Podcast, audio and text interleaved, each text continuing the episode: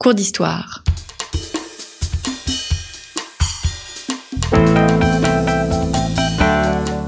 Une émission de la rédaction de Storia Voce.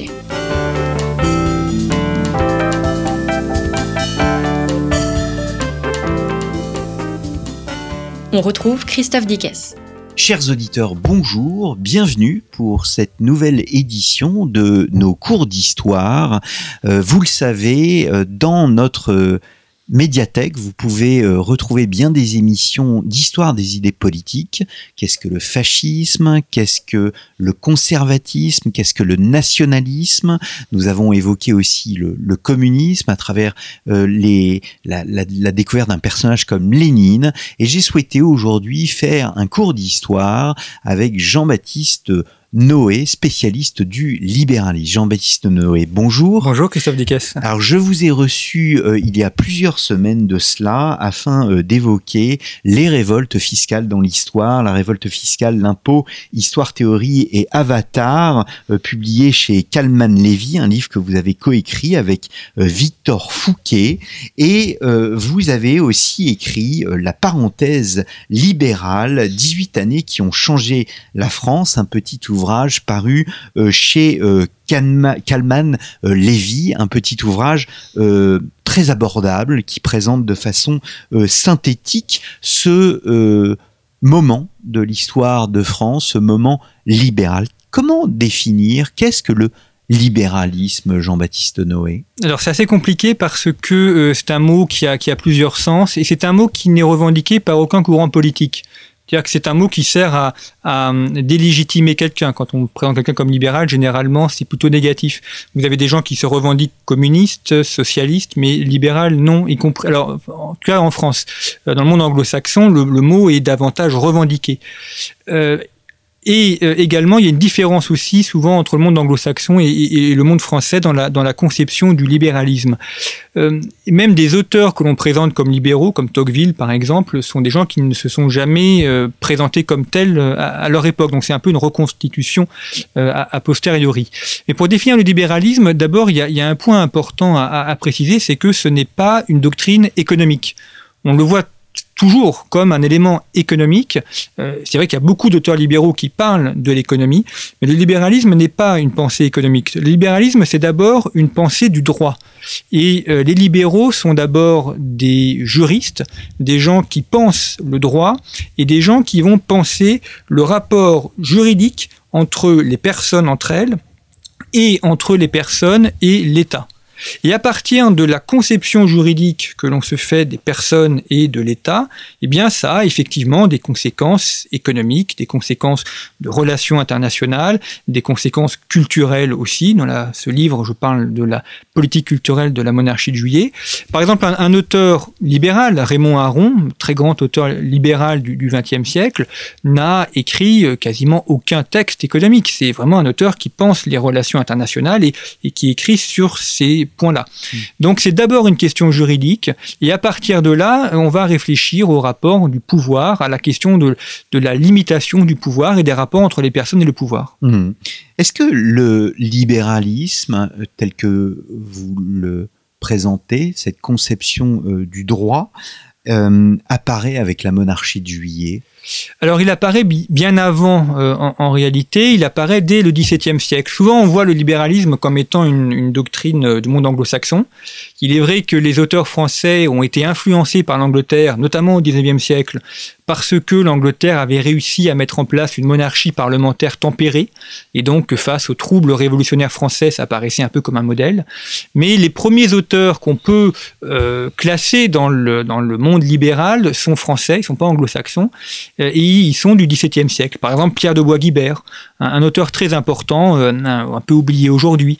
Vauban peut tout à fait être classé parmi les auteurs libéraux, notamment avec ses deux grands textes que sont son traité pour la dîme royale et un texte qu'il a rédigé contre l'édit de Fontainebleau, qui était une abrogation de l'édit de Nantes. Hmm.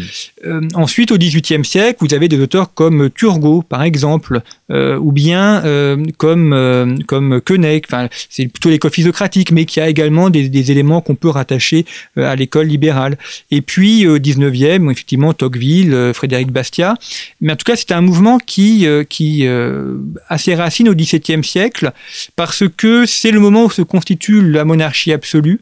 Et donc les, les auteurs vont penser d'abord la question du pouvoir du roi, de la question politique, de la place politique, et des rapports entre euh, liberté individuelle et euh, intervention de l'État au niveau de cet État qui se forme. C'est paradoxal parce que euh, vous parlez d'influence anglo-saxonne, or vous présentez la construction du, du libéralisme à la française à travers le prisme de cette monarchie absolue, alors que de l'autre côté de la Manche, euh, cette monarchie absolue, eh bien, n'existe pas. Non, elle n'a pas, pas existé puisqu'ils ont, ils ont une révolution au XVIIe siècle euh, contre Charles IX qui a mis en place euh, une monarchie parlementaire, ce qui aurait pu réussir en France avec la Fronde, mais, ce qui a échoué. Et puis les, auteurs anglais, notamment Adam Smith, Adam Smith est très influencé par les auteurs français. Il a lu les auteurs français et il il s'en est beaucoup inspiré pour son, pour ses ouvrages. Mhm. Est-ce que euh, vous pourriez nous en dire davantage? Vous parliez de, hum, de Bastia, de Tocqueville. Euh, alors, on connaît bien Tocqueville, on connaît Guizot. Euh, en revanche, on, on connaît absolument pas Frédéric Bastiat. Non, c'est un auteur sur lequel beaucoup de gens euh, ont marché, mais sans le connaître, parce qu'il est enterré à Saint-Louis des Français à Rome. Et donc, euh, quand vous allez voir les tableaux du Caravage qui sont au fond de l'église, À eh gauche. à gauche, eh bien, pour aller voir les tableaux, vous devez marcher sur la tombe de Frédéric Bastiat, puisqu'il est enterré juste à l'entrée de l'église. Ouais. Et donc, son inscription est quasiment effacée. Donc, il y a, il y a beaucoup de gens qui lui ont marché dessus, mais sans savoir qu'il était là et, et sans le connaître. C'est un auteur très intéressant, c'est un polémiste. Euh, c'est quelqu'un qui, est- qui est un marchand, il est né euh, dans, à, Bayonne, euh, qui appartient, enfin vraiment de son temps, donc euh, euh, libre penseur, euh, franc-maçon, élu à la gauche de l'Assemblée, et puis il évolue avec le temps, il quitte un petit peu toutes ses pensées, il finit par se convertir à la fin de sa vie, et c'est quelqu'un qui, alors, qui n'a pas écrit de traité économique en tant que tel, mais qui, sous la forme d'histoire assez vive, c'est un, vrai polémiste, présente comme ça les, les questions économiques, donc notamment là, sa, sa pétition des marchands de chandelles, par exemple, que, qui est souvent étudiée au lycée parce que ça fait partie des, textes classiques euh, l'on étudie. Et donc c'est quelqu'un qui euh, a montré que dans, la société, souvent, euh, il fallait faire confiance aux, con- aux consommateurs, confiance aux, personnes individuelles, et que euh, bien souvent, le la question du protectionnisme, par exemple, était plutôt une entente entre des, des grandes entreprises et l'État pour faire, pour permettre le développement des entreprises, mais à l'encontre des consommateurs. Hmm. Guizot, j'en parlais tout à l'heure, Tocqueville, mais il y a, aussi euh, Thiers, il y a Victor de Breuil, il y a Casimir Perrier. Euh, on est surpris de voir autant de personnalités intellectuelles euh, supportant, portant, non pas supportant, mais portant un tel régime. Oui, alors euh, ils, ne s'aiment pas toujours trop entre eux, notamment Guizot et Thiers euh, se détestaient euh, profondément. Euh, sont des gens aussi qui ont évolué. François Guizot a arrêté sa carrière politique à la, à la chute de la monarchie de Juillet, alors que Thiers l'a continué jusqu'en 1871. Euh, en tout cas, ils ont tous la même idée d'arriver à mettre un terme à la guerre civile, parce que la Révolution française est une guerre civile, et à trouver euh, le régime idéal euh, qui permette de concilier, euh, pour faire simple, tradition et modernité, c'est-à-dire euh, concilier l'ancien régime et la Révolution. C'est vraiment la, la grande question des libéraux au début du 19e siècle.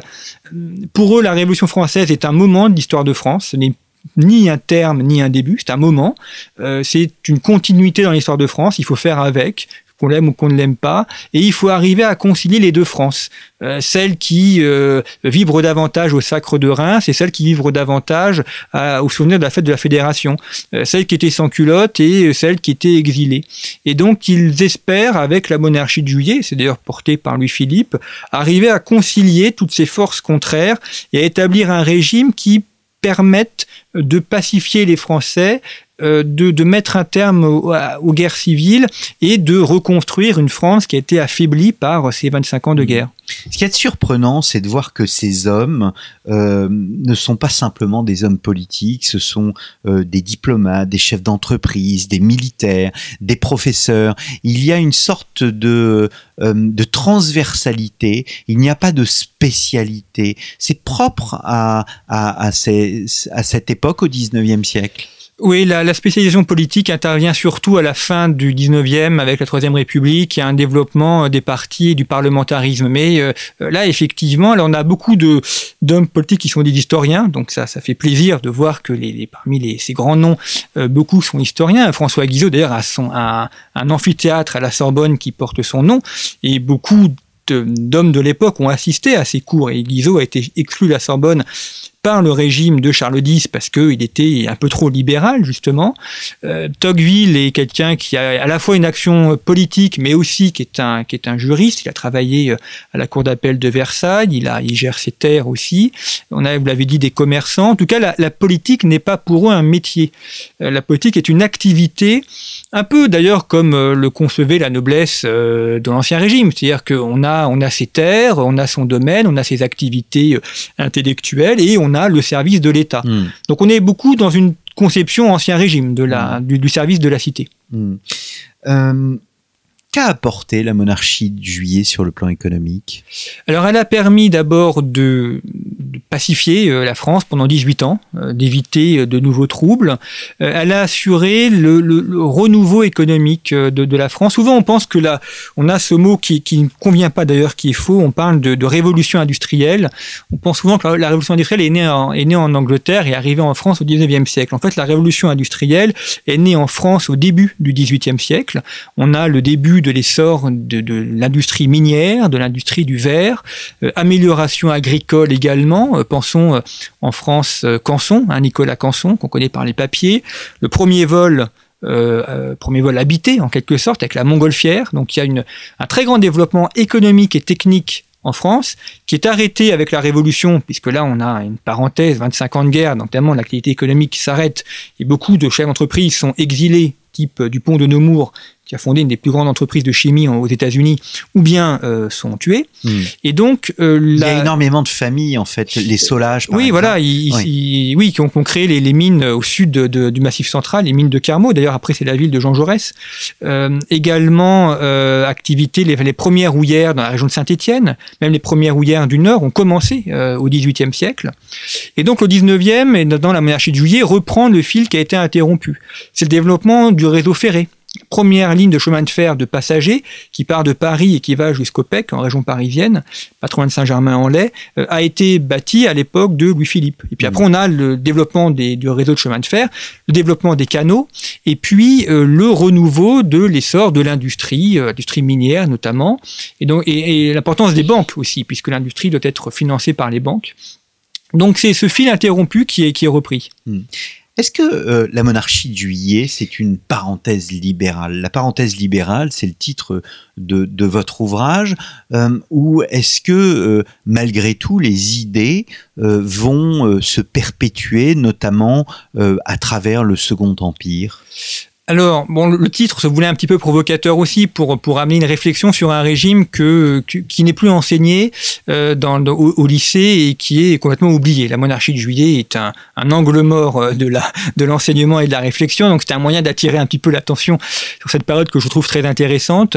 Euh, il n'y a pas de régime libéral chimiquement pur, il n'y a pas de, de, libéral chimiquement pur, et, les libéraux, même déjà à l'époque, étaient opposés entre eux sur les mesures à prendre. Donc ce n'est pas, à proprement parler, une parenthèse libérale, en tout cas, il, euh, y a ces principes euh, d'équilibre euh, qui, sont, qui sont présents.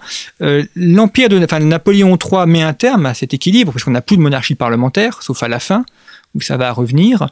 Et, et ce qui est important également, c'est la question de la liberté de la presse. D'ailleurs, Charles X est tombé sur la question de la liberté de la presse. Et ça, c'est un point, euh, un point que tous les libéraux défendent, la liberté de la presse. Donc d'abord la presse écrite, et puis ensuite la presse, la radio, la, télévision au XXe siècle. Euh, ça, ça perdure, et notamment la, Troisième République l'a inscrite dans la loi, même si après euh, c'est un combat permanent pour cette liberté. La question également de la liberté économique. Il y a cette phrase qui est souvent déformée. Enfin, on parle de laisser faire, laisser passer. En fait, c'est pas la phrase exacte. La phrase exacte, c'est laisser faire les hommes, laisser passer les marchandises. Euh, ce qui est euh, assez différent hein, dans la manière de faire, dans la manière de, concevoir l'élément. Donc c'est euh, avoir le, moins de, réglementation tatillonne possible pour que les entrepreneurs puissent développer leurs activités. Autre aspect très intéressant de la monarchie de juillet, c'est la question de la politique étrangère. Euh, Il, y est- il existe un libéralisme en politique étrangère. Vous parliez de Raymond Aron. Tout le monde connaît Raymond Aron pour ses chroniques de politique étrangère au Figaro. Alors là aussi, il n'y a pas, enfin il n'y a pas une école libérale, donc il va y avoir évidemment un spectre avec euh, des, des différentes visions de, des choses. En tout cas, c'est une école qui est marquée par le réalisme, euh, qui est opposée à la colonisation. Euh, François Guizot est opposé à, la colonisation, Alexis de Tocqueville aussi. Ils ont créé d'ailleurs une société pour l'abolition de l'esclavage, et les premières mesures qui ont aboli l'esclavage ont été prises par Louis-Philippe. La loi Scholcher de 1848 n'est que l'aboutissement de ce processus. D'ailleurs, Louis-Philippe voulait abolir complètement l'esclavage, il n'a pas pu le faire par opposition euh, d'une partie des, parlementaires qui euh, étaient liés euh, aux, Antilles et donc qui avaient intérêt à l'esclavage. Et donc la, révolution de 1848 a permis de terminer le processus. Donc il y a cette opposition à l'esclavage, ça c'est qui est constant, l'opposition à la colonisation, et ça on le retrouve bah, chez un homme comme Raymond Aron, par exemple, sur la question algérienne. Euh, ou, ou, bien un homme comme Jacques Rueff au XXe siècle aussi. Euh, Tocqueville a été en Algérie, il a fait des missions parlementaires en Algérie, il a écrit des rapports sur l'Algérie. C'est très intéressant quand on lit ses lettres, euh, avec le recul du temps. On est euh, dans les années 1840, donc au tout début de la, de la, présence française en Algérie, mais de voir qu'il avait très bien perçu que euh, c'était pas complètement viable et qu'il y allait y avoir des problèmes euh, dans les rapports entre ces deux peuples, le peuple français et le peuple algérien qui était en place. Et quand on connaît la fin de l'histoire, euh, bah, on voit que Tocqueville avait assez bien vu les, problèmes qui allaient advenir. Hum, hum. Est-ce qu'il faut euh, voir sur le plan politique euh, trois familles? D'un côté les réactionnaires, de l'autre les révolutionnaires, et cette troisième voie que serait le libéralisme? Alors ça, c'est une classification que je reprends de, Philippe Nemo, qui me paraît juste, c'est pour ça que je la reprends, euh, dans son histoire des idées politiques. Euh, en fait, le, problème pour le, monde contemporain en France, c'est la Révolution française. C'est-à-dire, qu'est-ce qu'on fait avec la Révolution? Et grosso modo, vous avez trois familles. Vous avez ceux qui considèrent que la Révolution, la Révolution est un terme, ça va être les, les réactionnaires, les contre-révolutionnaires, euh, que la Révolution est un début, ça va être les progressistes ou les révolutionnaires, ou que la révolution est un moment ou une continuité, alors avec des ruptures, avec des, des problèmes, enfin, qu'elle est d'une continuité. Ça, c'est plutôt l'école libérale. Et ces trois catégories se retrouvent encore aujourd'hui sur ces, sur ces questions-là. Alors même si plus personne maintenant ne, remet foncièrement en cause la Révolution française, parce que le, temps a passé. Euh, Mais euh, en tout cas, entre d'un côté l'idée de euh, chez les, terme pas, forcément de réactionnaire, mais de conservateur, même si le terme n'est pas employé dans le dans l'histoire politique française, contrairement à l'Angleterre. Mais l'idée que la tradition prime sur le sur la révolution, ou l'idée que la révolution prime sur la tradition, euh, les libéraux vont essayer de, de concilier les deux, de- d'être là aussi dans une vision plutôt plus modérée ou, ou pacifiée des problèmes politiques. C'est une voie moyenne? Alors, c'est ce que Louis-Philippe appelle le, le- le juste milieu. Mais la voie moyenne, c'est pas forcément, euh, c'est pas le consensus mou. Parce qu'il y a quand même euh, des, décisions fortes qui sont prises. Par exemple, l'abolition de l'esclavage. Euh, par exemple, euh, le refus de la colonisation, notamment au XXe siècle. Ou bien la liberté de la presse. Ou bien la question du vote. D'ailleurs, Louis-Philippe a pour l'empêcher là-dessus. Il était, amené à, enfin, on, on était encouragé à accorder le suffrage universel, donc à abolir le suffrage censitaire. Il n'a pas osé euh, le, faire. On peut supposer, même si toujours difficile de réécrire l'histoire, mais on peut supposer que s'il avait établi le suffrage universel, son régime aurait duré. Mais euh, donc pour dire que la voie moyenne n'est pas euh, n'est pas n'est pas de l'eau tiède. Il y a des, des mesures fortes qui sont défendues avec l'idée qu'il faut arriver à un équilibre des pouvoirs et qu'il qu'il faut arriver à une pacification du, de la société. Mm. Le libéralisme de Louis-Philippe a échoué, en tous les cas Louis-Philippe a échoué. En revanche, à vous écouter, euh, on a plus l'impression que le libéralisme bah, a une postérité. Oui, il n'a pas une postérité en tant que courant politique, parce qu'il n'y a aucun parti qui s'est revendiqué du libéralisme, mais il a une postérité dans, euh, chez les hommes, c'est une philosophie qui est assez individualiste. Euh, et puis, il y a quand même des grandes idées posées par les libéraux qui ont survécu. Euh, la liberté de la presse, par exemple, une certaine forme de liberté économique, même si euh, ça a pu parfois être un peu contenancé. la question scolaire aussi, François Guizot, souvent on fait, on fait, on fait débuter l'histoire de l'école avec Jules Ferry, pas du tout, c'est François Guizot qui a permis l'élaboration d'écoles à travers la France avec sa loi, sa loi Guizot. là aussi, l'idée de la liberté scolaire est un élément qui, euh, que l'on doit à l'école libérale. Mm. Donc c'est davantage diffus. Euh, mm. plus qu'un courant politique défini. C'est aussi à cette époque que naît euh, davantage, ou en tous les cas se modélise davantage la discipline, l'histoire, euh, l'amour de l'histoire. Oui, et puis, ben, on l'a dit, mais la plupart de ces auteurs sont des historiens, Tocqueville, Thiers, Guizot, avec une vision scientifique, et avec aussi l'idée que l'histoire étant maîtresse de vie, faire, enfin, comprendre l'histoire du passé, c'est aussi une manière de pouvoir faire l'histoire en acte. Et d'ailleurs, c'est très intéressant de voir que là, il y a une philosophie de la politique qui est liée à leur philosophie de l'histoire. Hmm. Eh bien, merci euh, beaucoup euh, Jean-Baptiste Noé pour cette vous. présentation du libéralisme. La parenthèse libérale, 18 années qui ont changé la France. Jean-Baptiste Noé, un livre paru aux éditions Calman Lévy. Je vous remercie, chers auditeurs, pour votre fidélité. N'hésitez pas à nous soutenir. Rendez-vous dans notre rubrique Soutenez storiavoce.com à partir de la page d'accueil de notre site internet. Merci à vous et à très bientôt pour un nouveau cours d'histoire.